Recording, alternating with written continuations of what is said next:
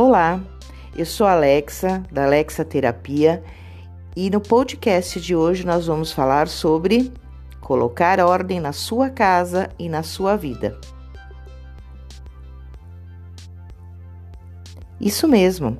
Inspirados pelo livro A Mágica da Arrumação, a arte japonesa de colocar ordem na sua casa e na sua vida, muitas pessoas estão adotando a limpeza como mais um ritual de bem-estar e do autocuidado.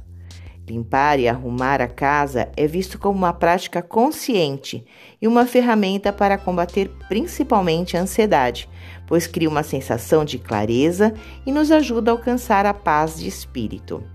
A fórmula é simples e profunda.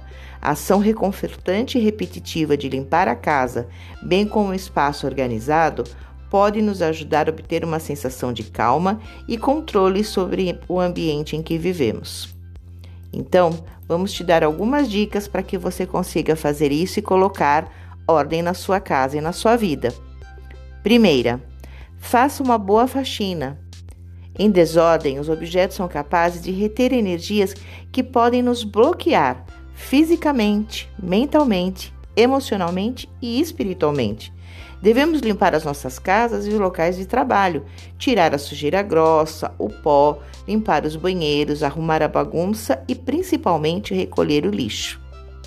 Assim, você terá a função de liberar as energias negativas que estão ali impregnadas.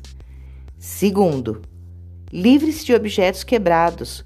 Manter móveis e objetos quebrados pode atrair e manter energias negativas em nossas casas e ambientes de trabalho. Mesmo que tenha algum valor sentimental, está mais do que na hora de dar um jeito nesses objetos, não é mesmo? Ou reparar ou remover. Faça uma verdadeira faxina e se desfaça daquilo que não utiliza mais. O que está quebrado e não tem conserto, vai para o lixo, e o que está em bom estado, vai para a doação. Terceira, ouça boas músicas. O som altera o padrão energético e vibracional das pessoas e ambientes. Procure ouvir sons da natureza, músicas instrumentais, alegres, suaves, que te tragam boas lembranças e sentimentos. Mesmo que não esteja no ambiente, deixe a música tocando para melhorar a energia daquele espaço.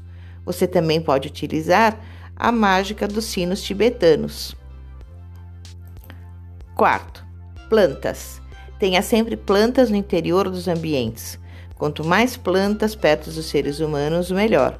Além de purificar o ar, as plantas proporcionam frescor, tranquilidade, levam beleza e cor ao ambiente, além da magia que cada uma delas carregam dentro do seu espaço, não é mesmo?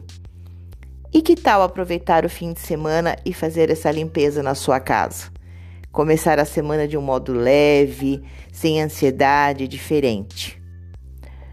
Muito bem, vamos lá então, arregaçando as nossas mangas, pegando os nossos produtos e uma boa faxina. E eu te aguardo no próximo podcast. Até lá!